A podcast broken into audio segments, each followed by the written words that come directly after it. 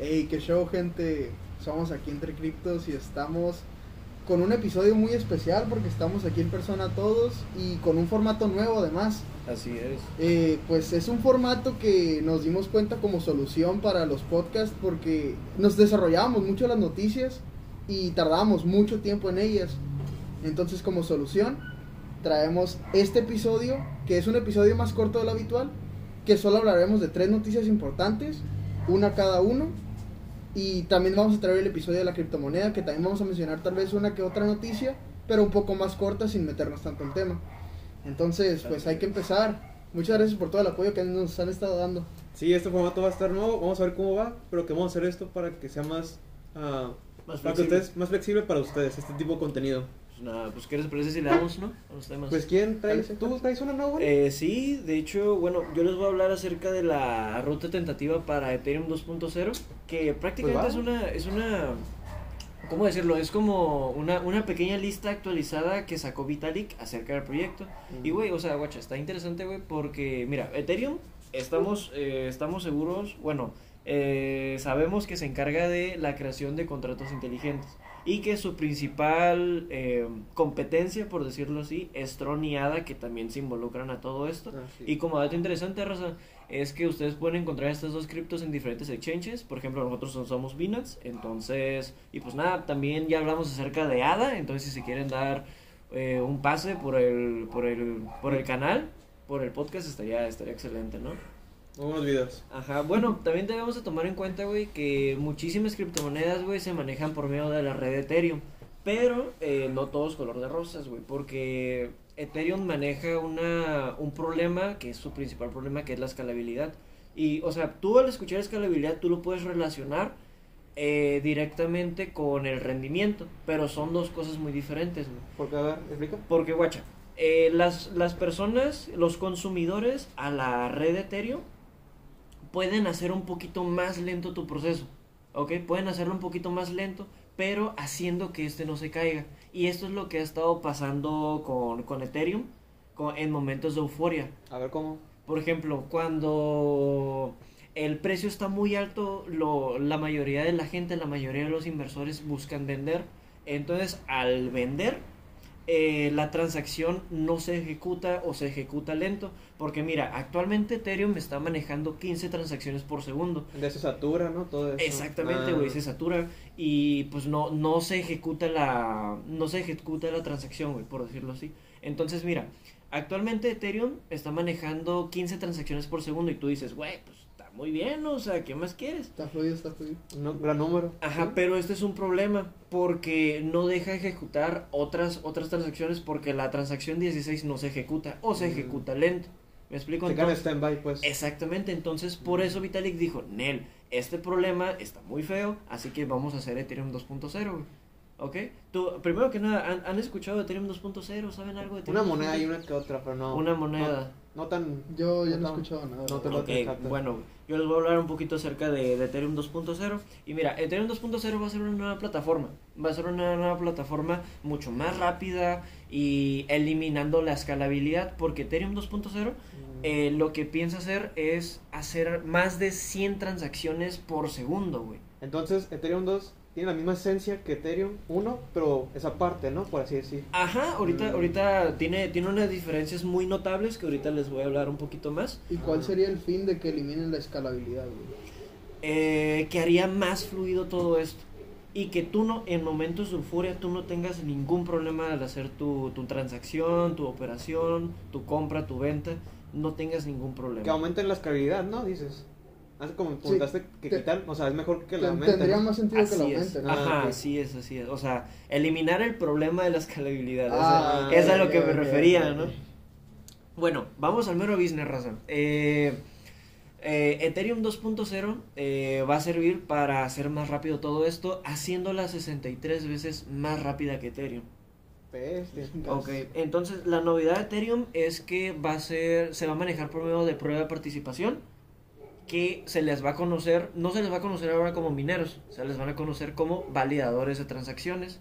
Y estos validadores de transacciones van a hacer que se lleven bien con la red de Ethereum. Pero entonces ahora, como dices que les cambiaron el nombre así, ¿cuál es la función en sí ahora de un validador? Mira, la función como tal es la misma, pero lo que tiene la minería es que tú tienes que invertir en equipo y, Mm. y ese esfuerzo tecnológico te lo vas a ahorrar. Pero ahorita te voy a hablar un poquito más de esto, güey. Mm. Porque tú para que seas parte de Ethereum 2.0 debes de comprometer 32 Ethereums de tu capital. Pero tú dices, güey, no tengo 32 Ethereum, ni tres Sí. puntos, ¿estás de acuerdo? Sí. Entonces muchos exchanges lo que hacen es, ¿sabes qué? Vamos a dar la, la facilidad de realizar una comunidad para que entre esa comunidad junten 32 Ethereums. Ah, como Es- una, una, Es una pool, ¿no? Ajá, una pool. Exactamente, Ah, exactamente. Entonces ya ofrece esa facilidad. Ethereum. Bueno, y regresando al tema, ¿ustedes saben qué es una pool o tienen una noción de qué es, el, qué es una pool? Más o menos sí, de, que, lo que tengo general. entendido, ¿sabes? De que uno solo no es como que yo pueda poner una compu y ya tratar de a ver si puedo um, validar bloques, ¿sabes? Que Claro, como es mucha ah, mucha mucha Tecnología. energía, exacto. ajá, y todo computacional.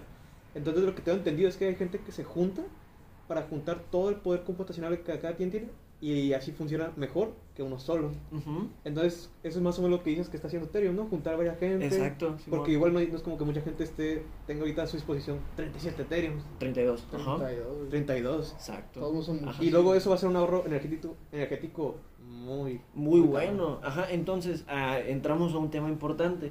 Tú dices, güey, yo tengo minería y estoy muy a gusto minando, ¿para que yo quiero ser un validador de transacción, güey? O sea, la ventaja de todo esto es que tú al, al ahorrarte la minería, al no hacer minería, vas a, vas a lograr, vas a ahorrar mucho esfuerzo Computacional. computacional, tecnológico Mm. y con la prueba de transacción eh, va- vas a recibir un, un incentivo económico por ser parte de este mismo.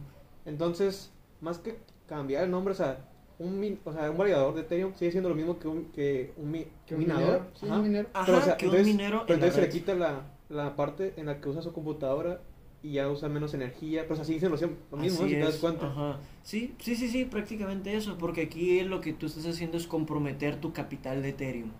Comprometer tu Mm. capital de Ethereum para que lo trabajen. Simón. Y así. Entonces, eh, también, ahora, eh, hablando de esto, se van a desplegar muchas preguntas y me gustaría que me las contestaran o por lo menos tengan una noción de esto. Eh, ¿A ustedes se les hace factible Ethereum 2.0 con las características que les acabo de dar? ¿Les parece atractivo, güey? Pues solo con lo que mencionaste que es más eco-friendly, güey, yo creo que ya con eso es un boom, güey, porque la mayoría de la gente, güey, se está conformando o haciendo incluso rebeliones contra las Simón. factorías y todo eso. Cosas grandes, pues, que generan mucha contaminación o Claro. mucho gasto en general. Y eso es lo que Pues, comenta, creo que Elon Musk, de que dijo que para regresar a aceptar las criptos como Ajá. método de pago, quieren que le llegue alguien que, mire, aquí hay un documento en el que dice que ya se redujo el 50% e- Ese vato quiere hacer el mundo verde, güey, o sea, todo, Sí, definitivamente. todo eco-friendly, güey. Y ya Sí. con eso que comentas de Ethereum 2, pues sí, como comenta Samuel, va a ser un avance significativo, ¿sabes? Porque va a ser más eco-friendly. Va a ser en lo que más se va a fijar la gente, yo creo. Mm, más, o sea, más que la gente, las empresas, ¿sabes? Sí, Porque, o sea, empresas. no quieren asegurar, no quieren poner, Van a sus poner manos eso- van en algo en el que pueda generar mucha contaminación, Sí, sí, ¿sabes? sí, van a poner eso como en grande, güey, de que, ah, somos eco-friendly y acéptenos. Claro. Sí, porque creo que lo que vi, creo que por ejemplo, lo que dura un, un año de, ahí luego ven- me confirman la- el dato, un año de andar minando bloques, es lo mismo que equivale a la energía total que usa un banco en un mes.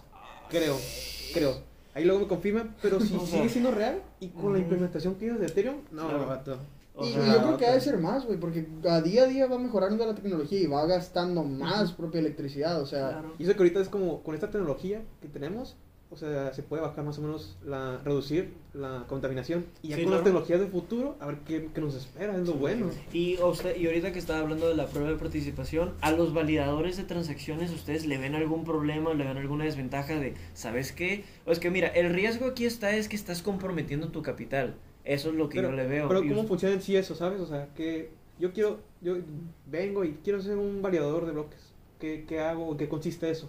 Ajá, mira, la, la ventaja que tú vas a tener es que vas a poder eh, verificar la verificar los bloques, la disponibilidad de bloques, la disponibilidad de cadenas y ahorita te voy a hablar de un problema que posiblemente se pueda dar con esto. Hola, pues bueno, ahora les voy a hablar acerca de la, de la lista actualizada que dio Vitalik. Y mira, su producción de esta misma van a ser centralizadas y su procesamiento van a ser descentralizadas. Pero tú con esto me vas a decir, oye, pero no, no tiene mucha seguridad esto. O sea, tú al escuchar esto, ¿qué te da eso? Inseguridad, ¿no? Sí. Claro, porque mira, van a agregar pruebas antifraudes, CK Narcs, que le van a dar una, una, una mayor seguridad a tu transacción y a tu operación. Entonces vas a estar seguro por esta parte. Y mira, datos a la visibilidad que los usuarios van a tener es que van a poder verificar los bloques y su disponibilidad. Mira, esto me pareció muy importante y muy interesante porque le van a dar esa, ¿cómo decirlo? Le van a dar esa facilidad Mm. a- al inversor. O sea, en otras criptomonedas y en otras plataformas, Simón, tú puedes ver este tipo de datos, pero Ethereum 2.0 todo te lo va a dar a la mano. Mm. Y tú todo lo vas a ver. Entonces está muy interesante esto. Eso es lo que busca la gente, yo creo, güey. Que, que todo esté en bandeja de oro, güey, en charola de plata. Exacto. Que no, puede haber que hay detrás, ¿sabes? Sí, porque, al ser dinero, ¿sabes? Y al no haber un tercero, ¿sabes? Te desconfía, genera esa duda, Esa incertidumbre. incertidumbre. Ajá, exacto. Y que la gente pueda saber de eso, de lo que hay detrás, está muy bien. Y mira, todo esto, güey, está sonando muy bien, güey, que es validación descentralizada, resistencia, producción de bloques y su misma distribución. Pero aquí hay un problema grande, güey, en la producción de bloques. Porque tú al realizar una producción de bloques y esta esté amontonada, ya sea por una, ya sea por dos, o ya sea por una cadena, esto causa, esto podría poner en peligro a la red de Ethereum 2.0, a la red de Ethereum y su desenvolvimiento. ¿Me explico? Entonces, hasta ahorita esto fue una pequeña lista de lo que Vitalik dio acerca de, de Ethereum 2.0, una pequeña actualización. ¿Y ustedes qué piensan? O sea, por lo menos yo espero ver en el 2022 bien firme Ethereum 2.0 y pues... Pues ya ahí- con todas las características que comentaste, pues, o Ajá. sea, de por sí va a ser más eco-friendly. Luego con esa seguridad, ¿sabes? Ese, Claro. esa nueva parche Sí, claro. de seguridad, está muy bien. Capa, capa de seguridad. Ok, Sí, sí, ok. Y, y- y- y lo que comentaste que Ethereum va a disponer ese tipo de herramientas a los Sí, usuarios claro. es muy bueno. Eso, Sí, eso llama la atención, güey. Sí, porque o sea, va a tener todo este tipo de facilidades a la plataforma. Bueno, pues después de este extenso tema y muy bien informado, ahora pues vamos a otro que Samuel traes uno, ¿no? Uno muy interesante de Visa. Pues, eh, más o menos. A ver. Son unas asesorías, güey. Es que Visa está planeando en traer hacia las empresas o instituciones financieras Simón. que buscan darle a la gente de criptomonedas en calidad de minoría. Me refiero a, pues, no como a ballenas, güey, por así decirlo. ¿Sí, sí me entiendes? ¿Cómo qué tipo de persona entonces? Ah, pues podemos ser nosotros, güey. ¿Un que- trader novato puede Sí, un trader novato. De hecho, más que nada por eso. Porque Visa desarrolló una encuesta. Bueno, la vicepresidenta de Visa desarrolló una encuesta. Y más del 70% habló de ella y dice que se quieren meter al mundo de las criptomonedas, pero no saben cómo. Oye, y hablando de ese tema, ¿eso es para hacer trading o eso es para hacer inversiones? Sí, precisamente para el trading, porque sinceramente una inversión es algo que ocupa una inyección de capital mucho más alta Ok. que el trade. O sea, ambas se pueden hacer con calidad de. o con ingresos bajos, Claro. pero con un rendimiento mucho, mucho mejor el del trading, yo creo. Pero por ejemplo, todo lo que nos cuentas, ¿cuál sería el target o a quién se quiere enfocar Visa para realizar eso? Pues Visa, fíjate, se quiere enfocar en todo el mundo, güey. Ellos quieren hacer este pedo global, güey, y que toda la gente sepa por lo menos un poquito de criptomonedas. Pero en lo que más se va a basar es en instituciones financieras, clientes minoristas y gente que esté interesada en los NFTs. Los NFTs porque este es un mundo, bueno, es un mundo que está relativamente virgen en el sentido de, de, esta- de ser nuevo, pues, y es un boom muy fuerte ahorita, o sea, al, igual- al igual que el metaverso. ¿Ustedes no quisieran entrar al metaverso a los NFTs?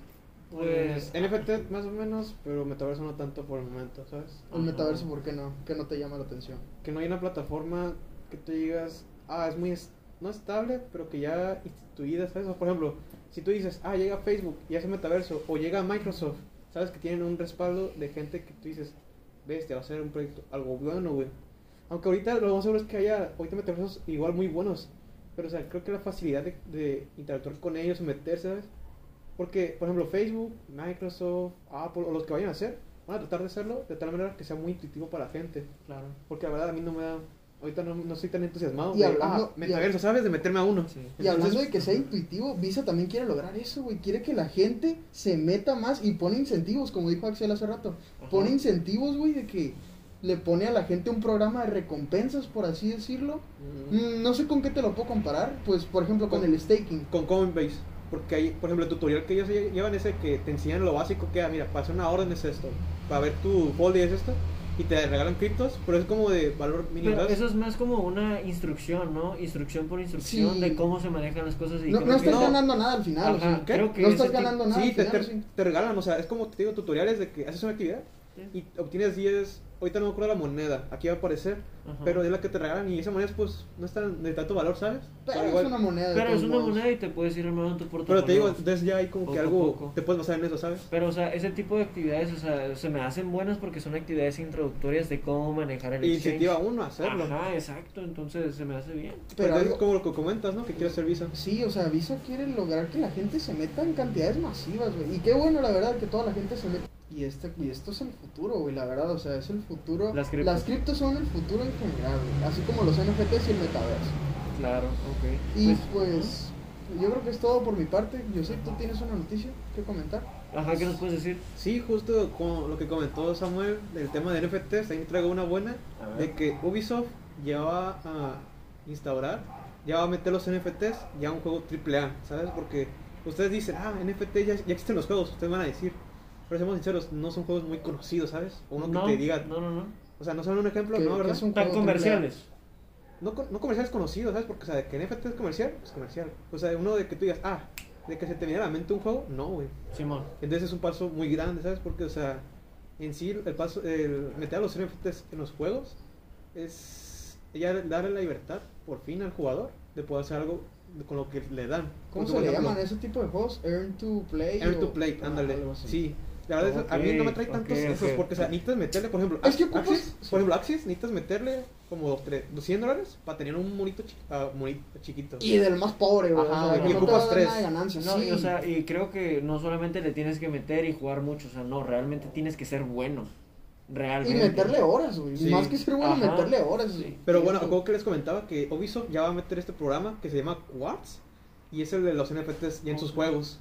Y van, a, y van a iniciar uno que es el Ghost, Ghost Recon Breakpoint, Ok. que es, pues, es como es un juego de disparos, ¿sabes? Van a ver armas, ah, Skins. skins, camos y eso, pero ahora Ujú. con NFT, ¿sabes? No, ajá, no estoy tan informado de ese tema, pero es como un tipo Call of Duty. Ándale, pues, Sí, parecido. por el estilo, de, de Ok. primera persona de disparos. Shooter, Ah, shooter. ok, ok, ok, ok. Primera vez. Ah, va. Pero la cuestión es que ya va a meter, y el programa se llama Quartz, y cada NFT ahí se llama Digits. Digits. De que, por ejemplo, un casco ya lo vas a ver en un mercado, que bueno, en el mercado dentro del juego, ¿Sí? ya se, va- se llaman digits. No, bueno, son NFTs, pero así se les va a llamar ahí. De hecho, en el FIFA hay un sistema parecido, no tanto como Mm. criptos, pero es un, es un mercado dentro de FIFA que los precios suben y bajan. Yo creo que más o menos eso Mm, implementarán. Yo, no, yo es la muy- verdad desconozco. Es muy diferente porque eso. ya esto de los NFTs es con. Pero es con blockchain. criptos, es con criptos a lo que voy. No, es que es con blockchain. O sea, Recuerda, con- porque los NFTs no es como que manejes. O sea, lo, el principal no es como que manejes con cripto, sino en sí el, la el, el título de que tú eres el dueño o el autor de eso. A eso me refiero, no que, que ah, tus criptos, no. Pero, Pero- no, yo me refiero cuando se lo vas a comprar a alguien más. Es que ahí está la cuestión. Que, por ejemplo, ya meter estos, uno puede meterse, ya quiero comprar esta, este casco. La cuestión es que hacer un FT, ya ese casco tiene un número serial. De que ya no va a ser diferente, a, a- no va a ser igual que todos. Ya tu casco va a ser número 17, 30 y algo. Y como va a estar basado en blockchain, en blockchain, cuando tú lo vendas, esa persona puede ver quién tuvo el casco antes. Sí. Y luego al estar ah, unido con el blockchain, o trabajando Ubisoft con el blockchain Tesos, creo, Tesos. Tesos, TES, algo por el estilo, eso hace que ahora el jugador no tenga que estar obligatoriamente en el ambiente, en el universo dentro de Ubisoft para poder vender sus cosas. Porque el, blockchain eh, ah, trabaja parte de Ubisoft. Ubisoft no toca eso. ¿Sabes? O sea, no es como que ah, te vamos a quitar eso. No, No, no. se metió en esa parte. Sí. No, por eso se juntó con una compañía, que es la de Tresos, que maneja su blockchain. Y es interesante porque es lo que tú comentabas, Axel, de que estas no manejan como con no, no validan bloques Ajá. con equipo, con, con trabajo computacional, sino como tú dijiste, con la de participación. Ajá. Entonces, lo ahorita lo que hoy está enfocándose mucho a Ubisoft es demostrar de que va a ser ambiental esto y no va a ser tanto, tanto, no creo cómo se dice, rasgo ambiental, algo así. Ajá, o sea, ¿Cuánto va a ahorrar ese esfuerzo ecológico, ese esfuerzo Ándale. tecnológico. Y por ejemplo, ahorita cuando ves los ah, infogramas que muestran, es que por ejemplo dicen una transacción con, con Tesos o una blockchain es un millón más, más rápido o eficiente que una en Bitcoin. Ok. Y ahí te comparan que, por ejemplo, lo equivalente a una energía de streamear 30 segundos en un video es lo mismo que va a generar una transacción de Tesos. Y te lo compara con que la energía que ocupas para streamear un año en video Sí. es lo mismo que se ocupa para una transacción de Bitcoin. Ah, no mames. Sí, güey. Entonces va a estar muy fluido. Entonces están Simón. apuntando eso, a eso, además de que NFTs y todo eso, a eso de lo ecológico, ¿sabes? Porque o sea, ahorita hay mucha controversia que, ah, no son tan ambientalistas y todo eso. Y por ejemplo, ahorita los NFTs, los que conocemos de que Bored Ape y eso, eso Sí, sí, sí. trabajan ahorita en la red de Ethereum y eso significa un 1% de la red de Ethereum, de todo el potencial. Entonces, que venga con este tipo de tecnología blockchain de pesos y con la prueba de participación va a ser un dispara, va a ser un algo Un distinguible disparo, un boom. va a ser muy bien para la industria porque pues no va a hacer tanto tanto daño y luego sí está bien pensado en eso o sea porque los que están dentro del mundo del juego saben que Ubisoft no es una compañía que esté muy ah, cómo les digo que Desinteresada en este mundo. no que no esté muy preocupada tanto por los jugadores sino por los negocios de que quieren hacer dinero Ok. No, no le meten ok, tiempo a los pero también es como que la gente ¿por qué yo le voy a meter esto si la compañía que está detrás es Ubisoft Claro. entonces lo que dijeron es que, por ejemplo, muchas veces hay de que mucho, ¿cómo se dice? Pánico, mucha escas- no me acuerdo, pero que ¿Es euforia, euforia por los NFTs y dicen, ah, pues cómo, lo- cómo la, la gente piensa, cómo va a ser de que eso no pasa en los juegos. Por ejemplo, en, el, en este caso en el juego de Ghost Recon. Claro. Entonces lo que hizo Ubisoft es de que, bueno, lo que va a instalar es de que un jugador nomás puede adquirir una, una, un ítem de, una, de cada colección que saquen.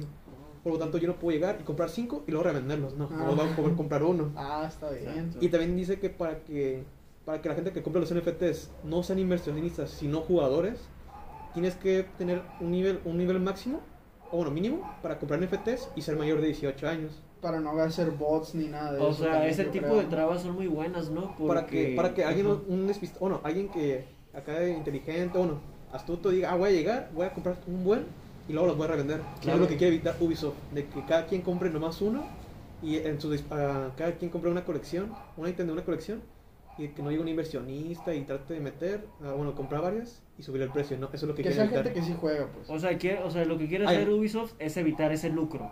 Sí. Ajá, Además de que los, no quieren que los niños chicos ah, se metan en el NFT, entonces tanto para, para comprar un NFT necesitas ser mayor, tanto mayor, tu cuenta debe ser mayor de 18 años, uno, en el que tú digas que tú tienes mayor de 18 años, Sí, que valides. y que tu nivel mínimo debe ser arriba de 5 para comprar un NFT, para que no, como tú dices, para evitar de que alguien llegue, compre varias cuentas, bueno, cree varias cuentas, compre varios objetos y a venderlos. O sea, necesita meterle esfuerzo en el juego para ya Mm. comprar el NFT. O sea que el proceso para comprar un NFT es un poquito más tedioso. O sea, no es como que yo pueda hacer 10 cuentas y poder com- Más que comprar, el, el de, el de hacer, el de comprar varias cosas a través de varias cuentas. Porque el de comprar es, es fácil, o sea, no es como Claro. que nomás vas, compras el objeto y ya. Nomás te pone la traba de que sí le tienes que meter tantito tiempo para empezar a Dedicarle. comprar. Y sí, es lo que, y lo bueno, como al estar en una blockchain, no tienes que estar atado a, a la red de Ubisoft, ¿sabes? Ok. Por lo tanto, tú puedes, tú puedes lle- llegar ya quiero vender esto. Y ya, pues llega gente, te, te dan um, bits, ¿cómo se llama? No, no bits, um, acciones, Ujú. subastas, subasta y ya. Y esa es la libertad que muchos quieren hacer. Ok. bueno, que quieren tener, ya que realmente cuando tú inviertes en un juego no te regresa el dinero. Sí. Porque ahora no en este punto. Un casino tú metes un buen de dinero, pierdes un buen, pero mínimo sales con algo. Mm, a Pues, veces no. pues, no, no, no, no, no, con no. algo, no, no, con algo, pero O sea, con entiendo algo, tu punto, en efectivo. punto. Porque en un sí, juego sí. tú le puedes meter mil dólares, 500 mil, pero no vas a regresar.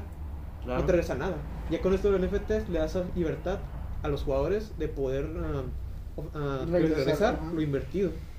Sí, O sea, yo Y la verdad. había- dinero también por alguna parte. Ah, sí. Yo la verdad había mirado ese tipo de noticias y a mí se me hace súper interesante que tú puedas invertir sobre el juego y tú con lo que generes jugando, pues ganes un poco de dinero, hasta el doble de lo que tú invertiste, pero ya depende de cada jugador, depende del juego, la plataforma, o sea, muchas cosas. Eso sí, dependen, eso ¿no? sí, el juego que- al que le metieron es como que sea el mejor de todos, ¿sabes? O sea, Sí, sí, Ghost sí, Recon, entiendo. Breakpoint. Sí, pero es un inicio. Es un inicio. Ah, sí, y es una, se compañía, es una compañía muy grande, que eso, ¿no? Ubisoft.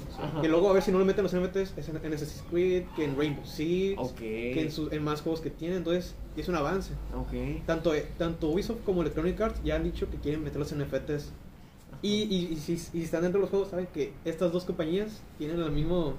Ah, ¿Enfoque? no, tienen la misma. No, no, Eh, visión. no, es cono- son conocidos por preocuparse más por el dinero Exacto. que por los Ajá. jugadores. Entonces ahí sí está ese detalle. Sí, Hay que ver cómo lo hacen. Sí. No, pues, pues la verdad está muy interesante, pero oye, me quedó una duda. Eh, ¿Habías hablado acerca de Play to Earn o algo así? De Earn to Earn to tipo? Play. Earn to Play. Eh, ¿Por qué no estás de acuerdo de eso? No, no sé si está No, no. Ah, O sea, sí estás de acuerdo. No, a mí, a mí no me da tanta.